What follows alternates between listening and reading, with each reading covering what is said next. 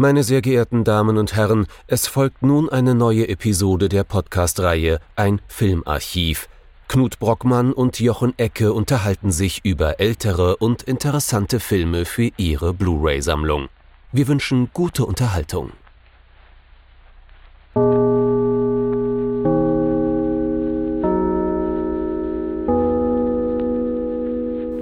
Hallo Knut. Hallo Jochen und hallo liebe Zuhörerinnen und Zuhörer zu einer neuen Folge von unserem Filmarchiv. Wir haben es diese Woche mal wieder mit einem Thema zu tun, das sich erstaunlicherweise durch unser Archiv immer wieder so ein bisschen durchmeandert. Propaganda. Wir haben uns einen Propagandafilm angeguckt. Mhm. Und zwar äh, Hangmen Also Die, äh, auch Henker sterben, von äh, Fritz Lang, 1943. Ähm, man kann sich also vorstellen, um was es da so propagandatechnisch geht. Fritz Lang ist natürlich äh, längst aus äh, Deutschland abgehauen und äh, ja, macht jetzt Propaganda gegen das Regime in Deutschland. Es wäre umgekehrt auch schwierig gewesen, weil einer derjenigen, die die Originalstory mit Fritz Lang geschrieben haben, war Bertolt Brecht und ich glaube, der war nicht ganz gut gesehen äh, da drüben. Fritz Lang hatten sie ja nach zumindest eigener Legendenbildung gerne hätten sie ihn behalten, mhm. äh, damit er in ihrem Sinne arbeitet. Stimmt ähm, übrigens nicht. Können wir gleich nochmal drüber ja, reden. Ja, ja, ich meine ja Legendenbildung. Also zumindest nicht so, wie er es berichtet. Ja. Na, man braucht ja auch eine Legende. Er ist ja auch äh, Regisseur. Ähm, aber Bert Brecht sollte später auch Musik Hans Eisler, das sollte uns schon so sagen, das sind jetzt nicht so gerade die, die konservativen Figuren der Weimarer Republik, sagen wir es so. Sollen wir damit gleich mal auf, äh, aufräumen, so ein bisschen mit dieser Idee, dass es äh, die meisten Filme, äh, die meisten Leute, die sich irgendwie mit Filmen beschäftigen, werden das schon gehört haben, ne? Von, von Fritz Lang, äh, dass angeblich, wer ist zu ihm gekommen? Von, vom äh, Regime? Nicht der Himmler, der andere. Göring, Göring war selbst, war, soll, soll ihn selbst äh, eingeladen genau. haben, aufgrund auch seiner Frau vor allem, die ja selbst mhm. äh, oder seiner Kollaboratorin, ja genau, die durchaus ja eine sehr brennende Verehrerin der nationalsozialistischen also die sich auf jeden Ideologie Fall auf, den, auf deren Seite sah. Das auf jeden genau, Fall, ne? wie, so, wie so häufig übrigens, äh, das war sehr häufig so, dass ein Partner sozusagen auf der einen Seite war zu dieser mhm. Zeit. Also das, das zeigt auch die Zerrissenheit, kein seltenes, ich. Kein seltenes Phänomen. Auf jeden Fall behauptet das Fritz Lang gerne. Göring kam zu ihm, hat gesagt, hier, äh, übernimm für uns die UFA und mach für uns den großen deutschen Film, inklusive Propagandafilm. Und äh, Fritz Lang hat dann gerne behauptet, äh, ja, er, am nächsten Tag saß er im Zug nach Paris, ist sofort abgehauen. Und äh, das hält dem Faktencheck nicht dem, ganz, ja. Dem hart, aber fair Faktencheck nicht ganz stand. Also äh, es ist sehr gut möglich, dass er tatsächlich gefragt wurde. Ne? Also diesen Teil wollen wir, der, der ist zumindest nicht widerlegt. Ähm, aber dass er sofort abgehauen ist, das stimmt einfach nicht. Er ist nach Paris, ähm, er ist aber immer wieder zurückgependelt, monatelang. und irgendwann war er dann endgültig weg. Aber dieses ne, abrupt die Zelte abbrechen, das hat nicht stattgefunden. Was definitiv stattgefunden hat, ist äh, sein kompletter Bruch mit Deutschland. Mit und dem deutschen Kino vor ja, allem auch. Ja. Also äh, das ist, das ist glaube ich, ganz wichtig, dass man das halt auch immer so ein bisschen im Kopf hält. Warum macht man das?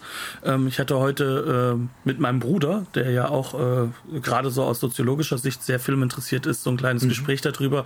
Und der meinte so nebenbei, na ja, man will sich auch selbst so ein bisschen vor sich selbst reinwaschen, äh, vor den Möglichkeiten, was man vielleicht auch Vorschub geleistet hat, gerade mhm. wenn man so einen Ehepartner hat. Äh, ähm, ja, und, und, und sich da halt auch selbst es vielleicht auch, belügen. Also ich meine, so sehr sich auch zum Beispiel das Testament des Dr. Mabuse schon ziemlich klar auch damals schon anti-Nazi positioniert. Ne? Ähm, es gibt auch in vielen Weimarer Filmen von Fritz Lang mit Sicherheit Spurenelemente. Wenn man da mal auf die Suche geht, ne, die durchaus auch schon protofaschistische Züge haben. Allein in der Ästhetik. Also ja, diese, ja. diese, diese, dieser Wille zur modernen Ästhetik und wie er sie halt eben umgesetzt hat. Auch, auch, mhm. also nehmen wir uns Metropolis, nehmen wir uns auch Frau im Mond. Da sind alles Elemente drin, die kann natürlich halt von Auch in der einer, Handlung gerade von Frau im Mond. Ne? Ja, auch also, gerade von der Handlung. Ja, kann. logisch. Ja. Es geht ja darum auch, dass, dass wir auf dem Mond sind sozusagen. Ne? Mhm. Ne? Dass es dann eine Frau ist, das dürfte dann so äh, schon vom, das dürfte dann wieder nicht ganz in die Ideologie reinpassen. Aber ähm, es ist schon grundsätzlich so, dass das, dass das alles damit auch zu tun hat, dass es da ein, ein Deutschland gibt, was auch durchaus mhm. potent ist. Also, was wir damit nicht sagen wollen, ne, Fritz Lang war ja in den 20ern und 30ern Proto-Nazi. Um nein, Willen, ne? nein. Äh, Thea von Habu schon eher. Ähm, ne, aber äh, dass er gewissen von gewissen Strömungen genauso fasziniert war, ne, modernistischen Strömungen, wie viele andere in der Zeit, daran kann auch kein Zweifel bestehen. Also ich glaube, gerade an der Stelle müssen wir ganz, ganz festhalten, dass wir da ähm, nicht sagen wollen, dass jetzt irgendwie ein Regisseur in die eine oder andere Richtung ging. Das waren ja auch alles äh, so Elemente, die auch im Nachhinein gelesen werden musste. Es gab sehr viele mhm. verschiedene Schriften, die sich gerade mit dem beschäftigt haben. Ist das Deutsche an sich sozusagen schon als nationalsozialistisch vorgeprägt mhm. gewesen? Äh, das sollte man immer wieder auch mit ein äh, bisschen Kritik auch sehen aus unserer heutigen Sicht, aus unserer heutigen Zeit. Die Weimarer Republik war eine Zeit, in der man natürlich manche Dinge und auch manche Strömungen nicht vorhersehen konnte. Ähm, mhm. Das ist so, wenn man sich das mal ganz blöd vorstellt, wie manche erste Schritte äh, in den USA zum Thema Fox News und Co. mit Sicherheit nicht voraussehbar gemacht haben, dass ein Donald Trump an die Macht kommt. Mhm. Ähm, und da muss man sagen, ist die Demokratie wenigstens sicher gewesen gegenüber dem, was Schritt äh, CNN und die ne, Genau, und, und systematische Inszenierung von Nachrichten. Und halt auch diese systematische ähm, finanzielle Abgleichung, ne, die ja mhm. durchaus auch ja. Ähm, eine Sache ist, die, die, die viele kritisiert haben, aber mhm. das heißt noch lange nicht, dass man dann diese Ideologisierung damit voraussehen muss. Ja, natürlich. Vor allem nicht, wenn man den Moment lebt.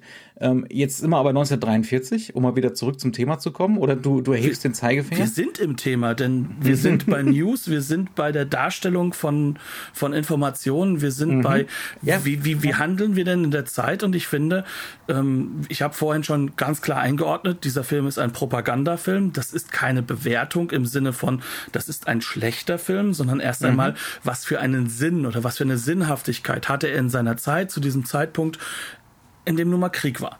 Mhm. Und ähm, ich glaube, deswegen ist das gar nicht so schlecht, dass wir diesen kleinen Schritt nochmal da jetzt zurückführen. Ja. Wofür ist er denn Propaganda und äh, was will uns dieser Film eigentlich erzählen? Denn er setzt ja an eigentlich geschichtstechnisch eben beim Hangman. Ja, mhm. ganz brandaktuell. Brandaktuell in diesem Moment. Es geht um das Heydrich-Attentat, ähm, das äh, da noch gar nicht lange zurücklag. Ne? Ähm, spezifisch, um da ein bisschen Kontext zu liefern, äh, Heydrich-Attentat. Heydrich war der, wer das nicht weiß, der, der Reichsprotektor äh, in der Tschechoslowakei ähm, und äh, ja, wurde erschossen ne? ähm, von äh, von, äh, von, von einem Partisanen oder ja, also vom, vom Widerstand, vom Untergrund, dem tschechoslowakischen erschossen.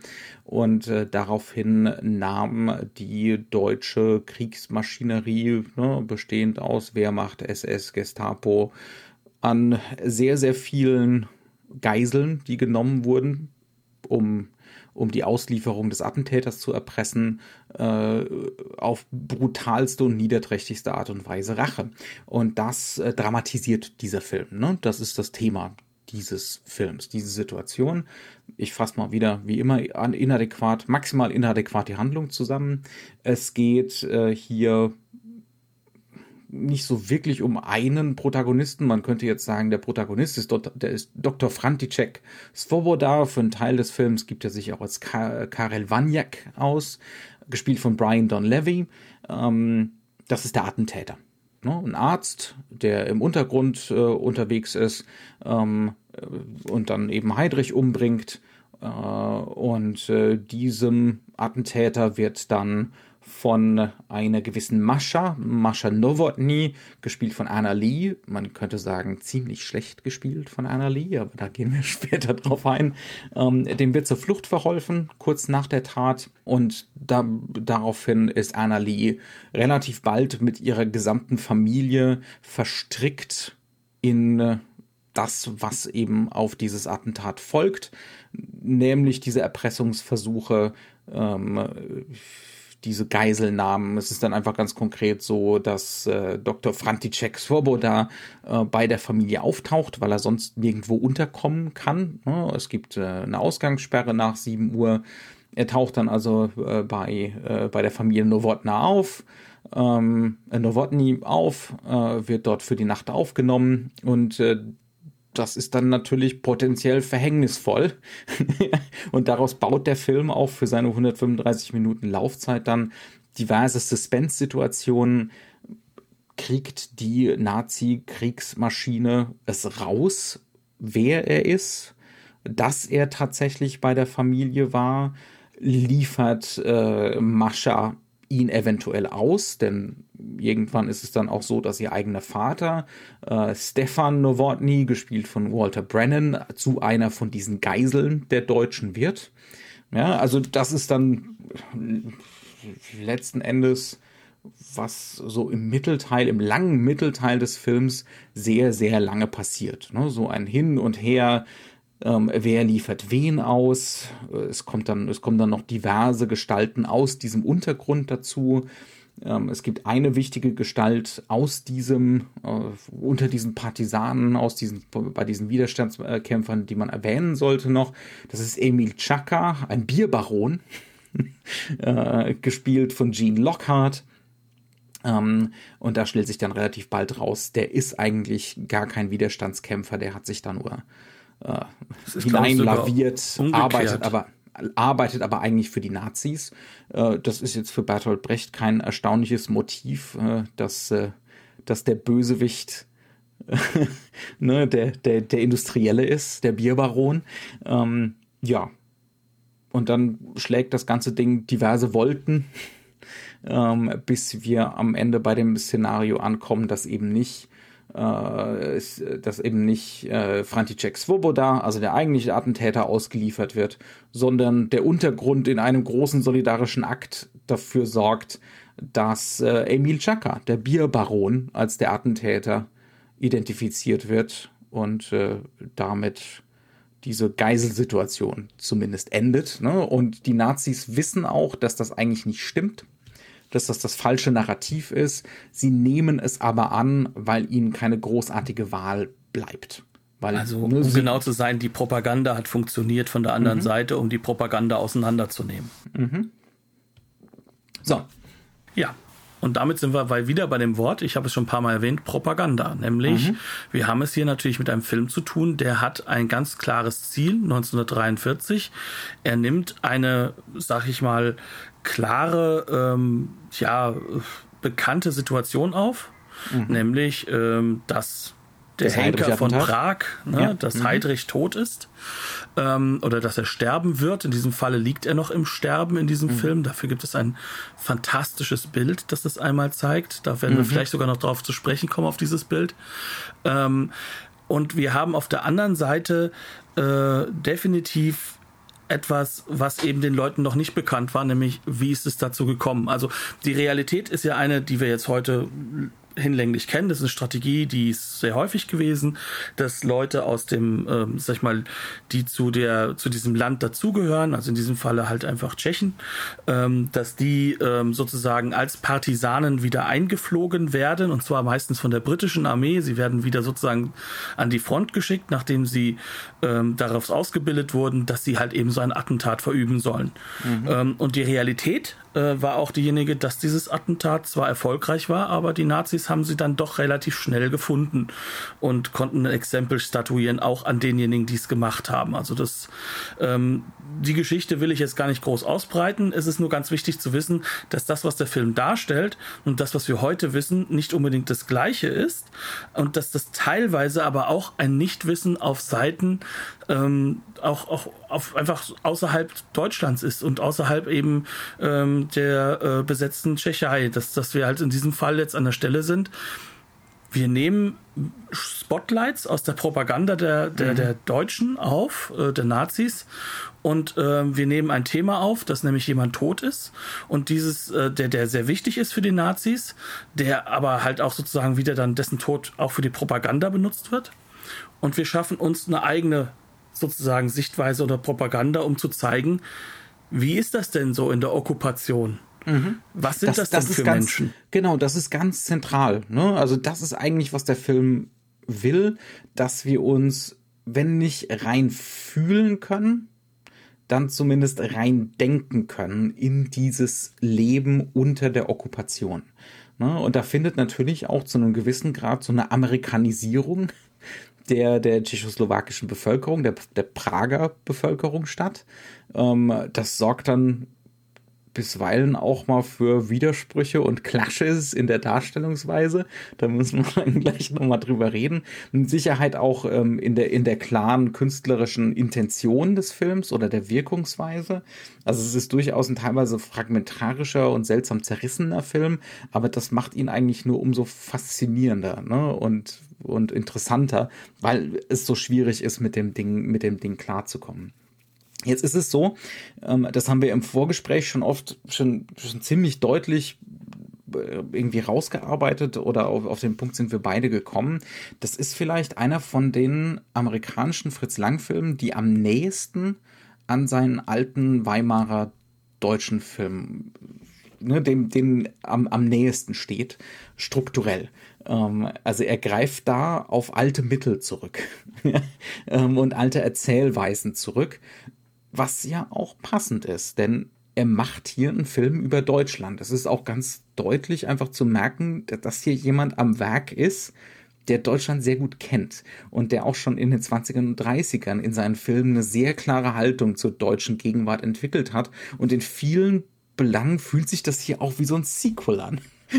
ja, es fühlt sich wirklich an wie so ein Sequel der, der Mabuse-Filme oder von M. Mhm. Und bei M ist es umso erstaunlicher, weil wenn wir da sagen Sequel, dann mhm. wird ein Kindermörder hier ersetzt durch einen Assassinen, der eigentlich aus Sicht mhm. von Fritz Lang was Richtiges getan hat, mhm. nämlich Heidrich umgebracht hat. Ja, und, und auch hier ist dann die Erzählweise wieder, wir haben diesen Nexuspunkt, ne, mit, ähm, mit äh, František Svoboda, also mit dem, äh, mit dem, äh, mit dem Assassinen. und um diese Figur rum wird jetzt ein riesiges Netzwerk in Prag aufgespannt, ne, nach und nach enthüllt. Das ist also wirklich, und da, damit hat der Film wahnsinnig viel gemeinsam mit sowas wie M. Ähm, und er hat auch viel gemeinsam, weil sich bestimmte Figuren hier doppeln. Also es gibt zum Beispiel eine Kommissarengestalt. Äh, wie heißt der gute Mann? In diesem Film jetzt oder bei Ja, M? genau. Ja, in diesem Film. in diesem Film das ist, ist Alois Gruber, Gruber ja. gespielt von Alexander Granach. Grandios ähm, gespielt von Alexander Gran Granach. Grandios Wahnsinnig gespielt. Ähm, der hier den, den deutschen Kommissar von der Gestapo spielt. Ähm, und das vielleicht, fangen wir doch mal mit, ne, mit diesem Themenkomplex an. Ähm, der sieht nicht nur aus wie der Kommissar aus M. Ja, er handelt also, auch so. Äh, er handelt auch so. Ähm, das heißt also, wir haben hier eigentlich, und ich habe auch während des Guckens die ganze Zeit immer gedacht, das ist ja hier eigentlich Nazi-Tatort. Oder Nazi CSI, so wie ich Na, es Nazi, Nazi CSI, weil wir haben hier eine Figur, der ist kein ideologischer Überzeugungstäter. Der hat auch keinen Bock auf, äh, auf Heil Hitler. Ja, also wenn, wenn er dazu aufgefordert wird, dann macht er das äußerst halbherzig. Meistens nee, nee, nee. mit dem Hut, dass, dass es so halbwegs noch wie einfach den Hut heben rüberkommt. Ja, also ja. der ist von, der ist von Nazi-Seite damit beauftragt, von Gestapo-Seite, diesen Mord aufzuklären. Und das macht er, das macht er systematisch, das macht er genial. Ne? Das ist so eine, so eine, so eine Kombination aus, aus Simenons Maigret ähm, in Sachen Saufen und es sich gut gehen lassen und, äh, und äh, die ganze Zeit nur beobachten und gucken und dann daraus seine Schlüsse ziehen. Und, und dann auch so ein Holmes-Faktor, ne? Hat er schon, hat er schon auch am Laufen. Ja, aber er ist halt einfach wirklich ein, ein, ein glasklar auch auf Evidenz arbeitender mhm. Mensch. Äh, äh, ihm geht es darum, Daten zu sichten. Es geht mhm. ihm darum, Fakten zu schaffen. Also das CSI-Thema ist ein ganz großes. Er geht jetzt vielleicht nicht hin und nimmt Fingerabdrücke, aber das ist eigentlich die Idee dahinter. Das ist die Logik. Mhm.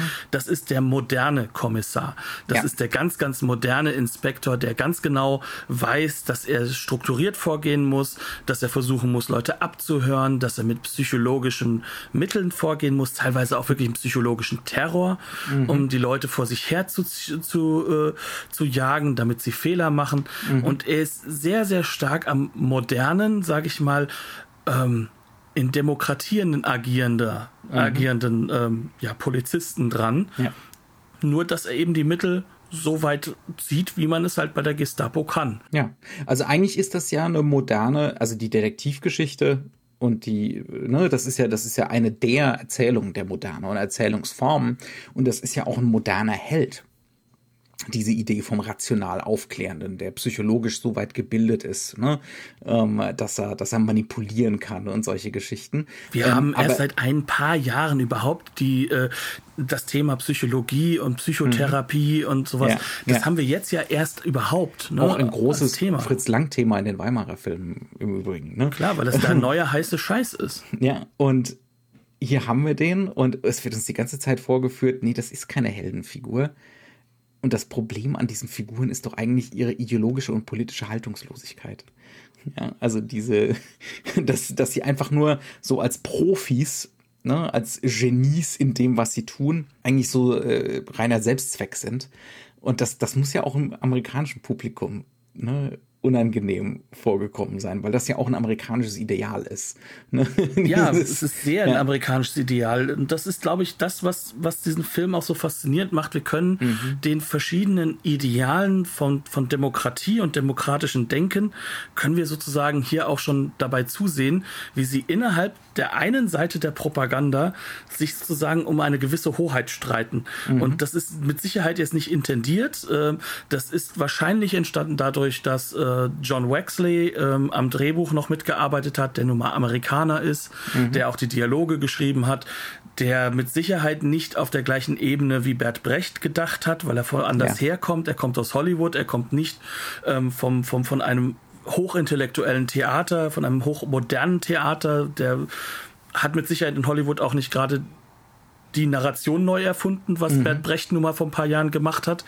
Ähm, und auf der anderen Seite hast du ähm, hier auch äh, sehr viele Schauspieler, sehr viele ähm, aus Deutschland geflohene Schauspieler, die sich ganz mhm. genau damit auseinandergesetzt haben, wo kommen denn diese Ideologien her, die ja. alle sozusagen auf der Seite natürlich der amerikanischen äh, äh, Sichtweise sind, aber die trotzdem in manchen Dingen definitiv nicht so ganz mitgehen können. Mhm. Und das merkt man diesem Film von A bis Z an du, du merkst denen auch an, wie diese ganzen äh, Expats, ne, diese deutschen Expats jetzt hier ähm, eigentlich so Archäologie in ihrer eigenen unmittelbaren Vergangenheit betreiben, wie die schwer damit zu tun haben, zusammen mit Fritz Lang ähm, so so eine Pathologie ne, dieser dieser Deutschen, dieser dieser Nazis zu betreiben.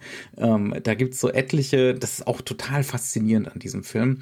Ähm, da entstehen natürlich jetzt schon auch so gewisse Klischees, ne? der sadistische Nazi zum Beispiel, aber es ist komplexer. Also es gibt zum Beispiel diese eine sadistische Figur, ähm, ich krieg jetzt gerade die, Na das ist nicht der Gruber, es ist, dieser Kurt, ha Kurt Haas ist das, oder? Der die Verhöre macht. Kurt Haas ist derjenige mit der wandernden, mit dem wandernden Pickel.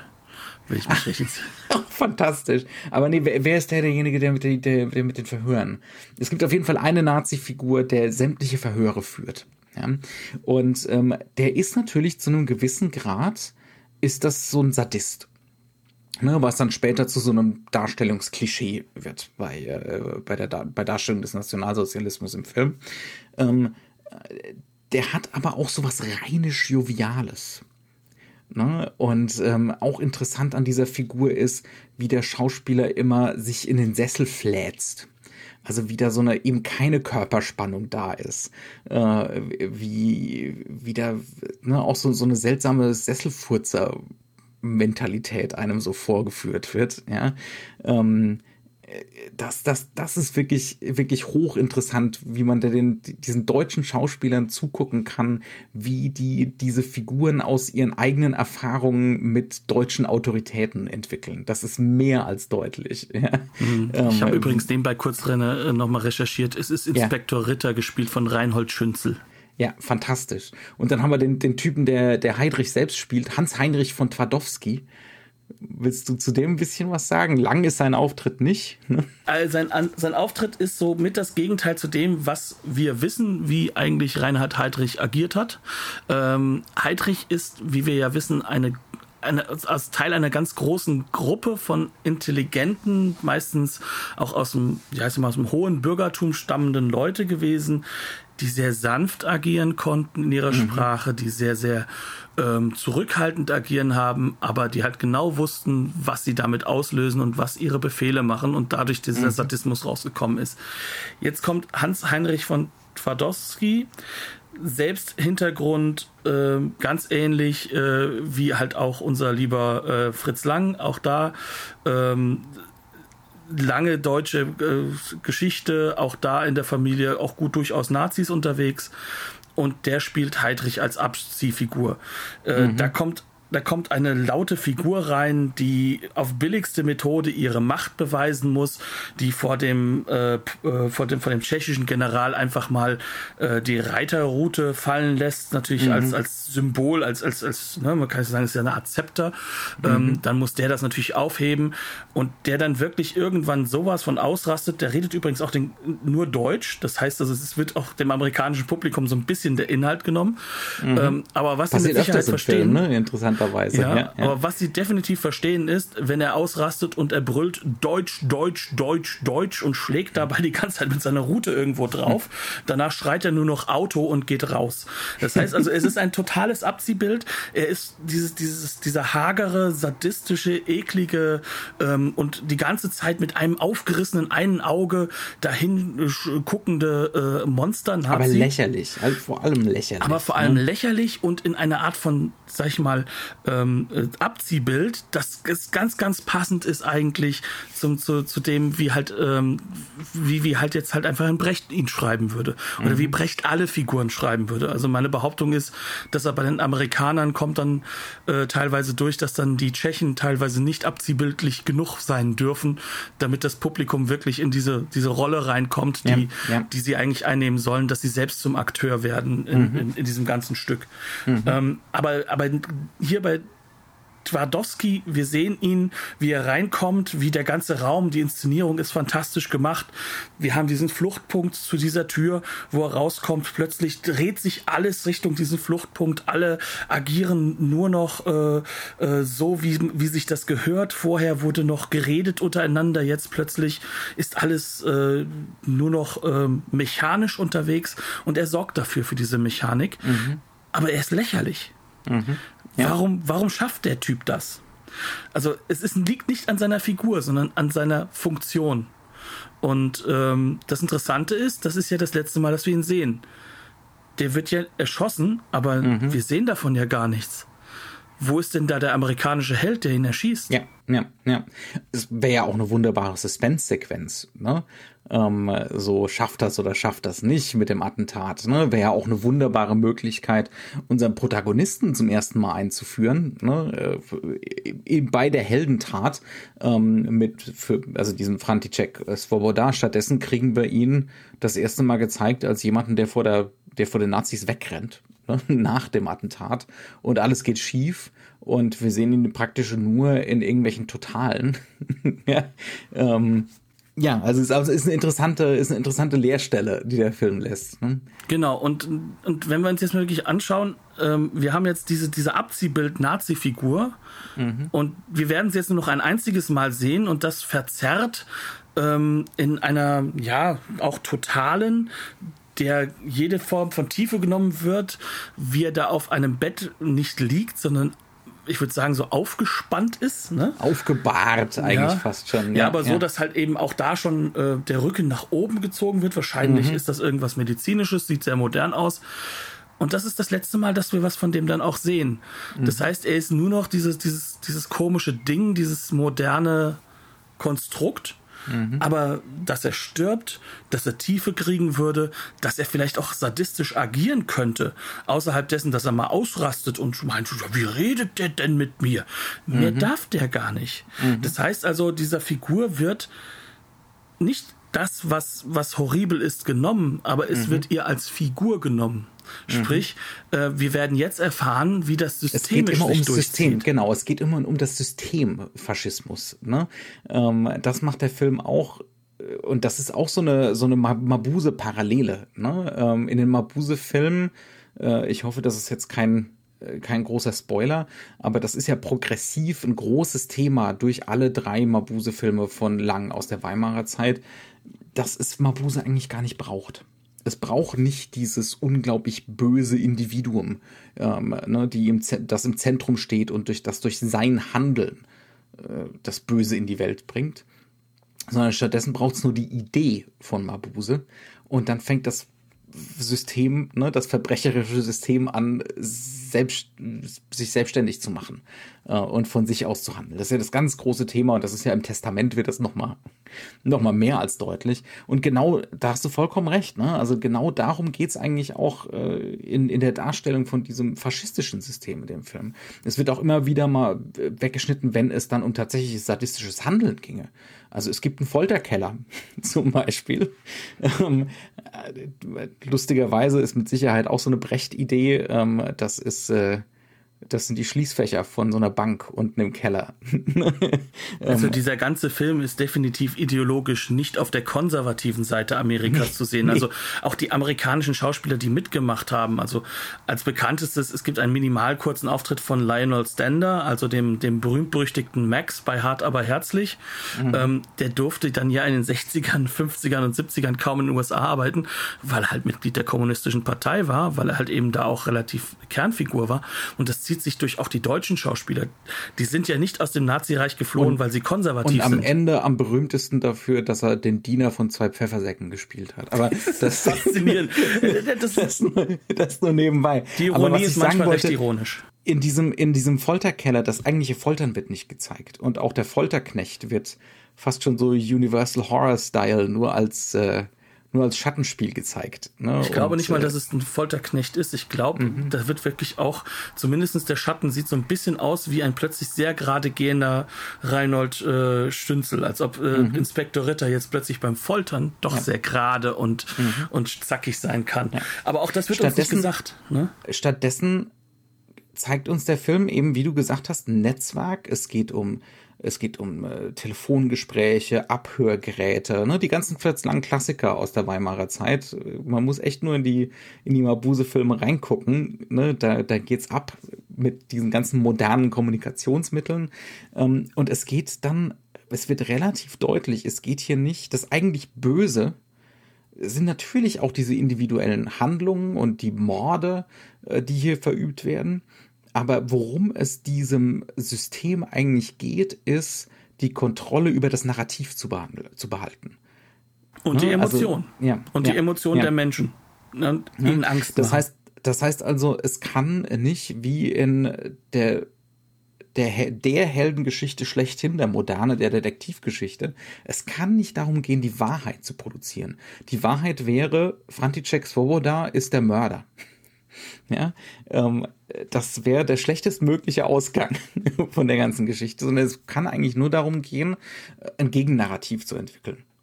Und dieses das ist das Geniale an, an diesem Film. Ne? Ja, und dieses Gegennarrativ. Also, das dass der Wichtigste. Propagandafilm das Entstehen von Propaganda thematisiert. Und gleichzeitig ja. aber darauf hinweist, dass gute Propaganda auch einen Schutz vor anderer mhm. Propaganda bietet. Mhm. Und das ist, glaube ich, das, was auch ganz zentral ist, wenn man sich betrachtet, ähm, wie, wie ist denn dieser Tod von Heidrich ausgeschlachtet worden? Das sind ja diese mhm. ganzen Bilder von, von der Trauerfeier, die nichts anderes ist als ein, als ein, ein Heldenbegräbnis höchstem teutonisch-wagnerischem Ausmaße, ohne mhm. den Herrn Wagner da jetzt persönlich reinziehen zu wollen. Aber, aber man kann sich das vorstellen, Och, das hat ruhig, was. Das, das hat was, das hat was, ja. ähm, das passt schon ganz gut. Und, und wir sehen, das alles sehen wir in diesem Film nicht, sondern in diesem Film werden uns gegenteilige Mittel gezeigt. Mhm. In diesem Film werden wir gar nicht sehen, dass das äh, äh, äh, Heidrich äh, irgendwo irgendwie überhaupt äh, ein Begräbnis kriegt. Das Begräbnis mhm. bekommen all diejenigen, die gefallen sind, um im Endeffekt äh, Svoboda zu schützen, beziehungsweise mhm. die dafür gefallen sind, dass er sich nicht hat ähm, offenbart als der Killer, um, um sozusagen zu sagen, okay, ich war's, bitte schützt alle anderen Menschen, mhm. weil das wäre nämlich wieder, das Narrativ hätte dann wieder Nazi-Deutschland in den Griff gehabt. Mhm, und ja. genau das, darum geht es in diesem Film. Und das Faszinierende ist an dieser Stelle, dass das zur Diskussion steht bis zum gewissen Maße. Ja, und zwar ja. solange, solange da. Der Film diskutiert mit seinem Publikum. Ne? Also, was ist jetzt, was ist in dieser Situation? Was wäre das richtige Handeln? Sollen wir Svoboda ausliefern und damit äh, die, die Morde an den Geiseln durch die Deutschen verhindern. Äh, klingt ja auf den ersten Blick erstmal ganz. Ne, es ist die humanistische auf, Lösung. Auf, ja, oder die utilitaristische. Ne, zu ja, sagen, im ersten ein Blick Tod aber humanistisch. gegen 300 oder 400. Ähm, das, das ist die einzig richtige Wahl. Und der, und der, der Film sagt stattdessen, nee, nee, die, die einzig richtige Wahl ist Propaganda. Und er sagt auch, die einzig richtige Wahl ist es, sich nie dem Narrativ auch nur ansatzweise hinzugeben. Ja, also es, ja. gibt, es gibt da viele Sequenzen, die genau das Thema aufmachen. Zum Beispiel, mhm. also wir haben es gesagt, es werden 400 Leute ähm, über die Zeit hinweg ermordet und die ganze Zeit als Geisel genommen aus mhm. Prag. Und zwar aus den unterschiedlichsten, äh, sag ich mal, Klassen und Hintergründen. Auch da werden ein paar ganz, ganz faszinierend gute Textpassagen gesetzt. Mhm. Nämlich als die Leute nämlich reingerufen werden, hat jeder einen Beruf, nur einer ist Jude. Ähm, mhm. hat also keinen Beruf. Und die Berufe derjenigen, die dann dabei sind, da ist dann auch ein christlicher Priester dabei. Das heißt mhm. also, das Christentum und das Judentum werden hier auch zusammengesetzt, sozusagen, mhm. als beide, als Geiseln der Nazis. Ähm, das ist natürlich politisch ganz, ganz wichtig, dass man das auch mhm. mal hervorhebt. Und es ist nicht das, das wie wahrscheinlich äh, die Kirche in Deutschland damals agiert hat. Ähm, dann hast du aber halt auch wirklich von allen Ecken und Enden. Du hast den größten Dichter und Denker der Zeit, mhm. der aber für Kinder vor allem dichtet. Also so reiner geht es nicht als Künstler. Du hast äh, mit dem Professor äh, äh, äh, Professor Nowotny hast du hast du einen Historiker höchsten Grades, der nicht mehr lehren darf darf, der nicht mehr sagen darf, was falsch läuft und der ehemaliger Partisane ist. Mhm. Und, und du hast aber auch die ganz normalen Handwerker dabei, der dann auch gleichzeitig das, das, das Lied dichtet, welches dann von Hans Eisler schön vertont, aber von der amerikanischen Regie oder den amerikanischen äh, Wünschen her wahrscheinlich miserabel äh, inszeniert wurde. Ich glaube, dass das nicht im Sinne von irgendjemandem war, der da am Set war. Mhm. Ähm, das heißt, dass dann ein, ein Lied natürlich entsteht, das, das sozusagen das Durchhalten auch nochmal darstellt. Und das kommt mhm. natürlich von unten. Ja, mhm. meine Güte, Hans Eisler, Bert Brecht, also dass das jetzt nicht irgendwie aus, aus, aus der oberen Gesellschaft kommt und den unteren oktroyiert wird, das wissen wir ja wahrscheinlich langsam. Ähm, und genau das ist das, das sind diese Effekte, die hier entstehen. Mhm. Alle, alle sind sozusagen, also wir, wir pass pro toto, wir, wir, wir alle stehen sozusagen als, als Gruppe ähm, vor der Wahl, entweder dass wir uns selbst und unser Leben sozusagen zur Verfügung stellen, ja, weil wir ja sozusagen diejenigen sind, die umgebracht werden werden, oder dass wir zum Beispiel versuchen, äh, die Texte der Nazis äh, ins Radio zu sprechen, um äh, weiterhin aus, aus Svoboda das Monster mhm. zu machen. Das heißt also, uns zum Teil der Propagandamaschinerie zu machen. Ja, ja, also genau, genau darum, also darum geht's wirklich immer auf gar keinen Fall, selbst wenn man denkt, dass man moralisch korrekt dadurch handelt, auf gar keinen Fall beim Nazi-Narrativ mitmachen. Ja? Weil die Moral. Und, und, und das, dazu werden wir erzogen. Ja. Da, aber der Film will, dass wir da selber drauf kommen, dass wir selber auf diese Schlussfolgerung kommen. Teile des Films. Teile des Films. Wir kommen gleich drauf. Ja. Ne? Also das ist kein perfekter Film, um Gottes Willen. Ja? Aber gerade deswegen ist er vielleicht so faszinierend. Ähm, also wir, wir kriegen zum Beispiel einmal eine Diskussion unter Mitgliedern des Untergrundes. Und da sagt natürlich der Chaka, also der, der Pfeffersack, der eigentlich pro-Nazi ist und für die Nazis arbeitet. Von dem sagt, nur wir das wissen übrigens. Das weiß noch keiner Zu dem Zeitpunkt Runde. aber noch nicht. Zu dem Zeitpunkt Doch, wir natürlich. Gar wir wissen das dadurch, dass er die Liste mitgeschrieben hat mit Gruber, ganz, ganz am Anfang. Ach, natürlich, ja, stimmt. Ähm, da sagt der gute Mann natürlich, wir sollten František Svoboda ausliefern, den Heidrich-Attentäter. Ne? Ähm, und alle anderen stimmen dem nicht zu. Aber als Zuschauer könnte man in dem Moment schon denken, ne? ja, aber wenn wir das jetzt machen, dann stirbt einer anstatt 400 oder sogar noch mehr. Aber dann kriegen wir so Schritt für Schritt aufgezeigt, ne, was es eigentlich bedeutet, den auszuliefern, nämlich am Narrativ teilzunehmen. Und wie macht der Film das? Indem wir mit Mascha Nowotny zur Gestapo gehen, die eigentlich sagen will, ne, wer es war und wie sie drankommen. Und wir kriegen jeden einzelnen ihrer Gedankenschritte mit, die, den, den, der sie dann dazu bringt, sich doch dagegen zu entscheiden. ja? Also genau zu sein, macht sie ja was, was total unamerikanisch wäre in diesem Sinn. Mhm. Nämlich sie handelt gegen das individuelle Interesse.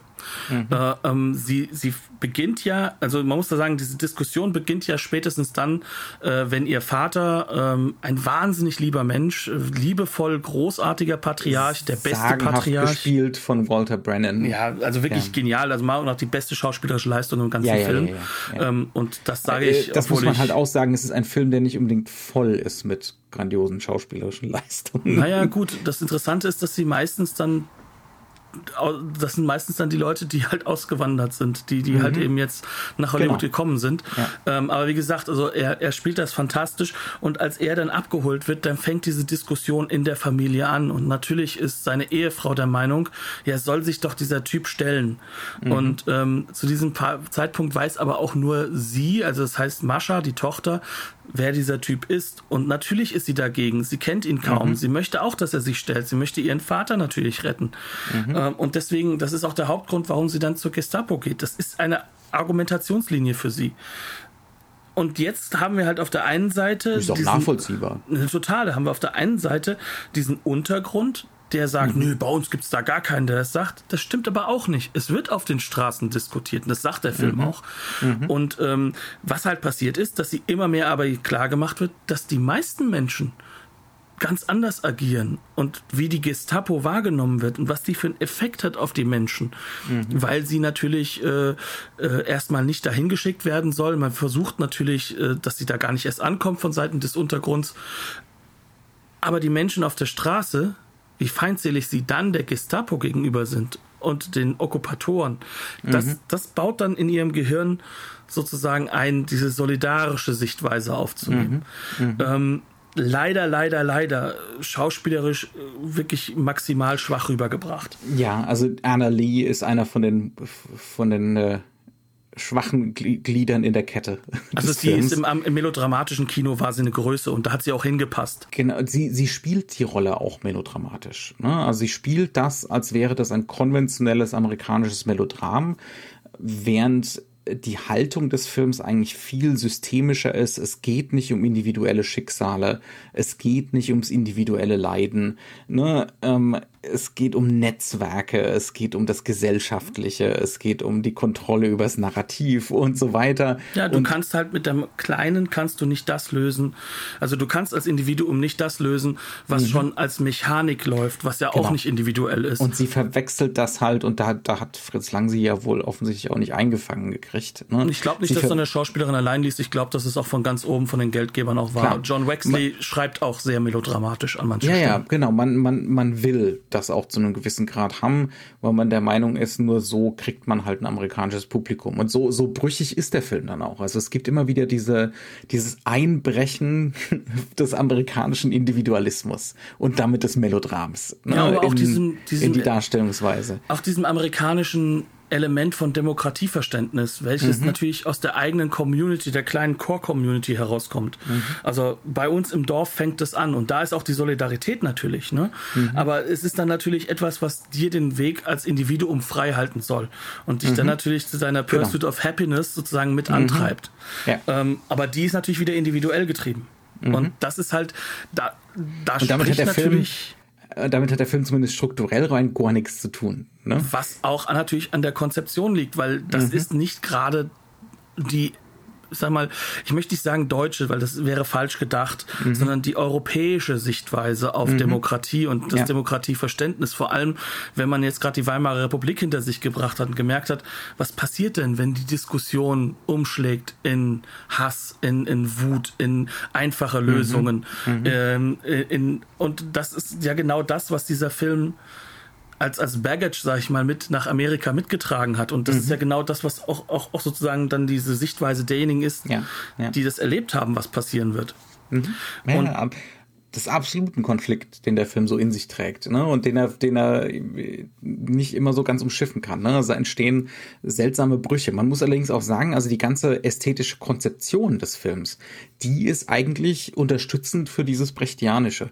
Ne? Also, die Grundidee davon ähm, schon allein. Wie mache ja, ich das filmisch? Wie bringe ich das Brechtianische ins Kino? Genau. Ja, ähm, das ist zum Beispiel, wir haben hier mit James Wong Howe einen der großen Kameramänner des klassischen Hollywoods der hat natürlich nicht viel Geld hier und auch nicht viel Zeit und ganz viele von den Szenen sind in zwei, drei Einstellungen gedreht, weil 135 Minuten Spielzeit und wahrscheinlich geringes Budget, das muss man erstmal hinkriegen. Ne? Und auch halt geringe Zeit, weil es ist ja gerade das Thema. Das, das Thema ja. wird ja bald weg sein. Propaganda also einerseits ja ist der Film low budget quasi sehr schnell gedreht und das merkt man ihm auch an. Ich glaube aber, ähm, dass wie dann trotzdem James Wong Howe über weite Strecken hier sein Licht setzt, nicht nur dem Budget geschuldet ist, weil das Nein. ist ja einer von den Noir-Kameramännern, ne? Der kann das, wenn der will. Der kann Schattenspiel, der kann Expressionismus, wie er will, wenn er will, auch auf einem geringen Budget. Er macht es aber über weite Strecken nicht. Und das, ne? obwohl mit Fritz Lang einer reinkommt, der definitiv ja. das auch in seinem, der seinem Blut kann, drin hat. Will. Ja. Sondern stattdessen kriegen wir was flächig ausgeleuchtetes, super helles, ähm, fast, fast schon flach. ja? Ähm, das ist so flächig und hell, dass du bei den Studiobauten, die dann teilweise die Prager Straßen darstellen sollen, das sieht so irrsinnig künstlich aus. Also mal das Gefühl, Ab die fallen gleich um, wenn der nächste genau. Windhauch kommt. Ja. ja ähm, und das ist gewollt. Also ich, da, da bin ich mir auch ziemlich sicher, dass diese, dass dieses Level an Künstlichkeit und Flachheit äh, gewollt ist. Ne? Vor allem, also, weil es diese Künstlerigkeit nicht immer rausnimmt. Also in den halbnahen mhm. Aufnahmen arbeitet er ja schon damit, dass er mit, mit, mit äh, an den Seiten, dass es grauer wird, dunkler wird. Mhm. Da wird, da wird dann ja schon mit Nuancen gearbeitet. Aber ja. die Flächigkeit soll im Zentrum des Bildes trotzdem bleiben. Mhm. Es soll trotzdem fast überbelichtet wirken dieses, aus heutiger Sicht. Diese, dieses Transparentmachen der Mittel. Genau. Ja? Und konstant. das, ist, das konstant. ist konstant der Fall. Und er bricht damit ja in ganz speziellen Sequenzen. Ja. Und dann plötzlich ähm, heißt es jetzt nicht so einfach von wegen, wir machen ein bisschen Noir, sondern mhm. heißt es jetzt, gehen wir jetzt aber mal auf, we, we are going to 11. Ne? Also mhm. wir fahren das jetzt also sowas von voll aus, dass, dass selbst äh, Caligari der Meinung ist, sie hätten ihre, ihre expressionistischen Mittel wirklich nur ganz nuanciert eingesetzt. Mhm. Also das sind aber Bilder, das sind Schlagschatten mhm. regelrecht, im wahrsten Sinne des Wortes. Aber die werden immer dann eingesetzt, wenn es um die Gewalt des Systems geht. Ne? Nicht nur die Meistens. Gewalt des Systems, ähm, sondern auch das System allgemein, mhm. wenn es systemisch wird.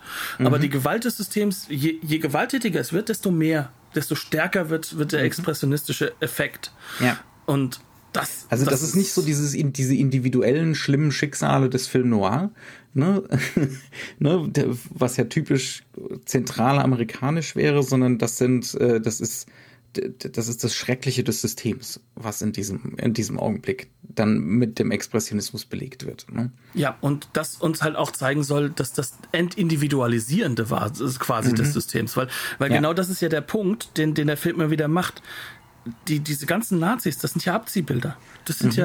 ja, meine Güte, die könnten doch einzeln gar nicht böse sein. Ja. Einfach nicht, nicht, nicht, weil sie es nicht wollten, sondern weil sie einfach privat nicht dazu in der Lage sind. Die sind einfach ja. zu dumm. Ja. das sind Vollidioten. Das sind, das sind Typen, bei denen wandert die ganze Zeit irgendwo. Äh, Bis auf den Kommissar. Und der ist eigentlich im, im, strengen Sinne kein Nazi. Das ist ja der Punkt. Der Kommissar er dazwischen. der Kommissar. ja, es ist, äh, er steht dazwischen. Er macht nur seinen Job. Mhm. Und er ist damit natürlich der brutalste aller Mitläufer. Eigentlich wird er gedoppelt. Es gibt zwei Mitläufer in diesem Film. Mhm. Ähm, das ist auf der einen Seite der, der Spezialist, der seinen Job macht. Und mhm. auf der anderen Seite ist das äh, Chaka, der sein Geld macht. Der mhm. im Endeffekt, also auch das fand ich wahnsinnig lustig eigentlich. Das ist wieder mal so eine typische Sache, das, das schreibst du nur, wenn du tschechisches Bier magst. Ähm, der als, als Biermogul einmal schon auffällig wurde, dass er Nazi sein könnte, und zwar damals in Pilsen. Ähm, was ich ähm, natürlich äh, erstmal sehr, sehr lustig fand. Ähm, vor allem, weil es, weil, weil, weil er ja auch, natürlich. Das ist auch fast, so, fast schon so eine Paul Verhufen-Geschichte. Ja dass überall das, das Bier von ihm rumsteht. Es steht überall und es wird die ganze Label Zeit zur Kamera gedreht. Ja, und, und, und, äh, und das, das Witzige ist ja auch gleichzeitig, es, es wird ja auch die ganze Zeit draus getrunken. Ne? Also, mhm. also äh, vor allem, vor allem Alois Gruber ist ja einem, einem mhm. guten Bierchen null abgeneigt. Also Wein mhm. findet er ja fast nervig. Der ist eigentlich der Typ des Volkes. Das ist so einer, mhm. der ist, ja, ja. weißt du, der, der geht raus, der kann feiern, der kann halt auch mal, naja, die Huren dazukommen lassen. Ja. Das ist ist, das ist ein Typ voller Schwächen. Aber mhm. auf der anderen Seite ist er das analytische Genie. Und ja. auf dem Gegenmodell hast du dann der, denjenigen, der vielleicht nicht der Analytiker ist, der eigentlich eine Wurst ist vom, vom Herrn, der Emil Chaka, mhm. der aber das Kapital ist. Mhm. Also beides so Figuren, die eigentlich im amerikanischen Sinne eher positiv belegt werden würden. Mhm. Und ähm, natürlich werden sie das in diesem Film nicht. Und, das sind äh, die eindringlichsten Figuren des Films. Ne? Die, also die machen wirklich Eindruck. Die bleiben auch, also insbesondere natürlich der Herr Kommissar.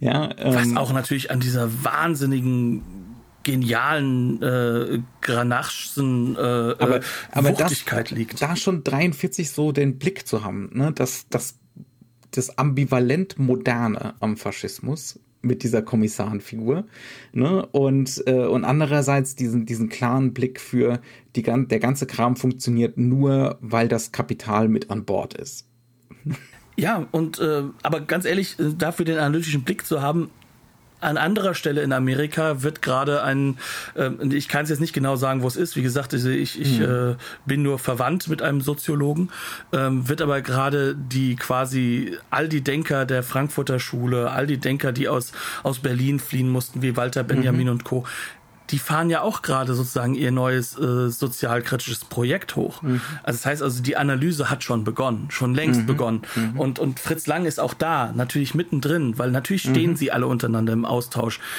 Sie erleben ja sozusagen, also das ja, ist ja ein gemeinsames die, Erleben zu schauen, Ex, was da. all diese Exilanten, ja. Äh, Bertolt Brecht kriegt ja von, kriegt ja von äh, Fritz Lang dann auch über längere Zeit ein Stipendium. Ne? Äh, genau, damit er einfach seine um, Sachen auch machen kann. Um überhaupt klarzukommen in den USA. Und so wie ne? ich weiß, hat Billy ja. Wilder auch alles Mögliche zugesteckt zu Leuten, die keinen ja. Job gefunden haben, weil ja, sie dann zu links waren. Aber wichtig ist, glaube ich, und das ist das Zentrale, dass, dass diese Konzeption da ist.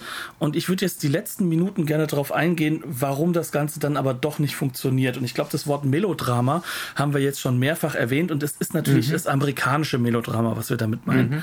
Das heißt also, dieses, das Individuum Individuum, das sich natürlich äh, in seiner neuen Situation befindet und daran halt erstmal wachsen muss. Und das ist natürlich was Trauriges. Und die Figur von Mascha ist zutiefst in diesem Melodrama angelegt. Mhm. Ähm, sie muss es, glaube ich, auch so schauspielerisch ausfahren. Also die, die junge Frau, die dem Attentäter hilft. Genau, also und Annalie. deswegen verstrickt wird ne, in diese und, ganze und, Geschichte. Und, wenn wir uns zum Beispiel eine Szene mal anschauen, also das, das ist, glaube ich, die, an der man das einfach perfekt sehen kann. Mhm. Ähm, das ist die Szene, wenn äh, sie denkt, dass ihr Vater seine letzten Minute hat, bevor er erschossen wird. Das ist auch mhm. inszeniert natürlich von Gruber. Wie gesagt, der Mann macht alles, um zu manipulieren. Ähm, dann spricht sie mit ihrem Vater und ihr Vater diktiert ihr quasi auf, was den Abschiedsbrief, an, den Abschiedsbrief den an den Sohn, ja. der elf mhm. ist. Und auf der einen Seite sehen wir in einer schauspielerischen Meisterleistung, wie Walter Brennan das erzählt. Mhm. Ähm, mit Schau äh, auch, auch da sieht man, was die Kamera drauf hat. Äh, es wird ran, es wird ganz langsam rangefahren. Äh, es werden nur minimale Unschärfen gezeigt, damit wir immer schärfer und immer genauer auf die Augen kommen. Es ist überhaupt ein Film mit ein paar ganz präzise gesetzten, super präzise ausgeleuchteten äh, Großaufnahmen ne, mhm. von so, ähm, die wirklich dann auch fast schon so das ist wie diese, es gibt ja gab ganz viele so Weimarer Fotografieprojekte, wo es wo es darum ging, Typen abzulichten. Ne? Ja klar, ähm, neuen Sachlichkeit ja, hat das eine ganz, so ganz große neue Rolle Sachlichkeit gespielt. und solche Geschichten. Und, da und ja, davon, haben, davon haben diese Porträts auch ganz, ganz viel in diesem Das Film. ist halt auch da, wo Fritz Lang sehr, sehr viel seiner, seiner Ästhetik im Stummfilm ja. auch so mit hergeholt hat. Aber ganz wichtig ist, wir schneiden dann immer wieder zu Mascha, wie sie hochguckt, leidend mhm. wie die Jungfrau von Orléans, mit weinendem Gesicht mhm. und, und, und hauchend die Sätze ihres, ihres Vaters nach, nachredet, äh, weil mhm. sie es ja auswendig lernt. Und das ist in einer Form äh, miserabel und ganz ehrlich, wenn ich das jetzt sage, bei einem Propagandafilm ist vielleicht lächerlich, aber billig manipulativ. Mhm. Ähm, und, und packt halt eben dieses, dieses, dieses Individuum in eine Rolle, in der sie mehr in den Opfergang von Veit mhm. reinzupassen scheint, ja. als, als, als, als in dieses ja. Konstrukt, was ja, was ja die Cleverness und, und auch die Brillanz eines, eines intellektuellen Propagandafilms Films aller, aller coole Wampe eher hat, mhm. oder von, oder wo, wo halt auch dieses Colonel Blimp mit reinkommt, dieses mhm. so intelligent ausarbeiten und aufarbeiten, dass du ins Denken kommst und mhm. trotzdem dich unterhalten ja. fühlst. Ja. Und das geht hier sowas von weg. Es ist immer, wenn das Melodramatische reinbricht, äh, dann kollabiert der Film. zum gewissen Genau. Grad. Und ne? das und das passiert leider doch ziemlich häufig. Ne? Also dass so das amerikanische System und das kontinentaleuropäische clashen Mhm. ähm, und der Clash nicht wirklich produktiv ist. Und das siehst du zum Beispiel auch an einer Stelle. Wir haben ja Hans Eisler kurz erwähnt, der Mhm. ja. seine Oscar-Nominierung für die Musik bekommen hat, die sehr spärlich ist in diesem Film. Mhm. Und natürlich ist es Hans Eisler, der alte ähm, Arbeiter-Songschreiber, ja, Mhm. äh, der auch schon bei Coole Wampe mit Vorwärts natürlich, ne, äh, wir erinnern uns. Ähm, Jetzt Und- wieder für drei Tage Ohrwurm. Genau, und, und, und jetzt hat er hier auch was geschrieben. Auch das hätte ein Horwurm sein können. Ähm, es basiert auf dem, ja, dem, dem geschriebenen Wort des, des einfachen Mannes. Und als dieser abgeholt wird, singt die Baracke, wo auch immer her sie die Melodie haben. Das ist alles auch okay. Aber in der Baracke ist kein perfekt ausgebildeter Männerchor, ähm, der mit Sicherheit irgendwo in einer äh, amerikanischen Evangel äh, evangelikalen Könnte auch der Kirche Vorspann von einem John Ford. Western sein, so wie Genau. es klingt. Ne? Ja. Oder ein Abspann von einem John Ford Western, Ja. wo wir aber auch uns das erarbeiten. Also John Ford, John Ford macht das so, dass wir am Ende uns dem hingeben können. Aber hier ist das gegen alles, was eigentlich dieser, dieser Song sagen soll, alles, ja. was die Situation hergibt. Und das nimmt sogar das Endbild, welches sozusagen als Gegenbild gebaut ist zu den Propagandabildern über Heidrichs äh, Beerdigung, ne? wo, wo all die Toten in einer Reihe sind und die Menschen kommen zusammen. Und dann kommt schon wieder dieser Chor. Und musikalisch ist das Ganze großartig, aber ich weiß in mir selbst, ich habe die Menschen natürlich nie kennengelernt, die sind schon längst tot, aber Bert Brecht und, und Hans Eisler, die hätten da keine Profigruppe hingesetzt, sondern die hätten das Ganze, Ja, die ja. hätten das Ganze vielleicht von ein, zwei Leuten singen lassen und dann müssen alle mit einstimmen, ob sie nun singen können oder nicht. Und, und diese, diese, an diesen Stellen, finde ich, merkst du auch, dass Fritz Lang nur so weit gehen konnte mit dem Film. Und das, was am Ende bei rauskommt, ist brillant, aber Aber auf einer anderen Seite kann er hier auch weitergehen als bei den meisten seiner anderen amerikanischen Studiofilme, in dem Sinne, dass, äh, dass, äh, dass die, die Blähungen seiner seine Weimarer Filme auch hier ne, sich niederschlagen. Er, er produziert das Ganze so außerhalb des amerikanischen Studiosystems, das ist quasi independent. Und jetzt kann der Film auch mal wieder 135 Minuten lang sein. Und ne, ähm, wir, wir können wir können 50.000 Volten schlagen. Ähm, und wenn der Film 20, also sei mir ehrlich, wenn wenn er 20 Minuten kürzer wäre oder eine halbe Stunde wäre auch okay. Es- es- ich bin sel ich sag sowas selten, aber das trifft hier definitiv Also zu. der Film hat Redundanzen, ähm, die aber auch, finde ich, zum Künstler passen. Also Ja. der Mann hat ja wirklich eigentlich konsequent Ja, ja, das- mit jedem seiner Filme die Ufer Das bevor macht, der den Weimarer, das macht den Weimarer Fritz Lang aus. Genau, der hat die Ufer eigentlich immer erstmal pleite gemacht und dann kam der Film ins Kino. Also er hat es bis aufs Äußerste Der ausgereizt. Exzess, Genau. ne? Ja. Und, und das, das finde ich ist auch es ist auch ein Markenzeichen, welches ich schätze an ihm und auch an seiner Mhm. Brillanz. Aber ich stimme dir zu, dass natürlich sowas wie Big Heat, ah, das knarzt halt an keiner Ecke mehr. Das ist, das, das ist so kompakt, kompakter geht's nicht mehr. Mhm. Ja, es ja. ist auf dem Punkt.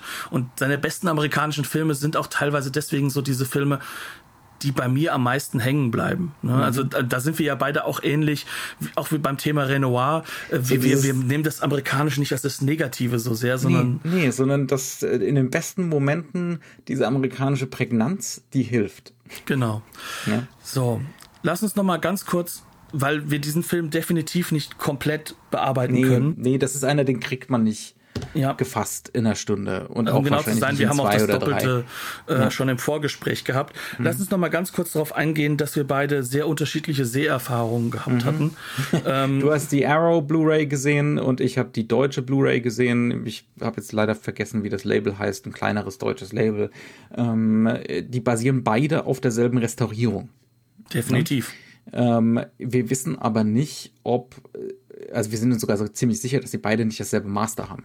Du hast gesagt, die, die Arrow Blu-ray hat eine Bitrate von so Boah, die ist, also ich kenne die Nummern jetzt nicht, über aber 30 im Durchschnitt. Genau, ne? also sie ist doppelt, mindestens doppelt so hoch wie, wie die von der deutschen.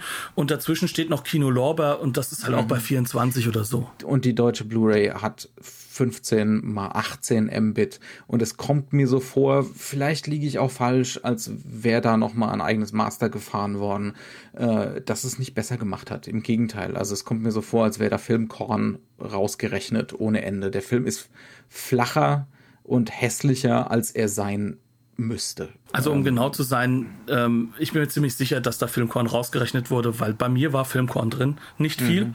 aber es war gerettetes Filmkorn sozusagen. Ich habe es auch hier ab und an mal gesehen, aber über weite Strecken, gerade bei den Hell aus, bei den High-Key-Szenen, äh, fürchterlich, fürchterlich flach und wächsern.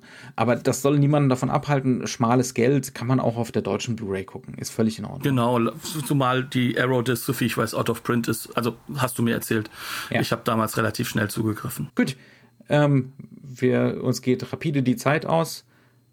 Bleibt uns gewogen. Wir hören uns nächste Woche wieder. Bis zum nächsten Mal und nehmt den Begriff Propaganda auch manchmal um, Filme zu vergleichen, was für Strategien sie haben. Und das finde ich ist an dieser Stelle hochspannend. Tschüss. Bis dann.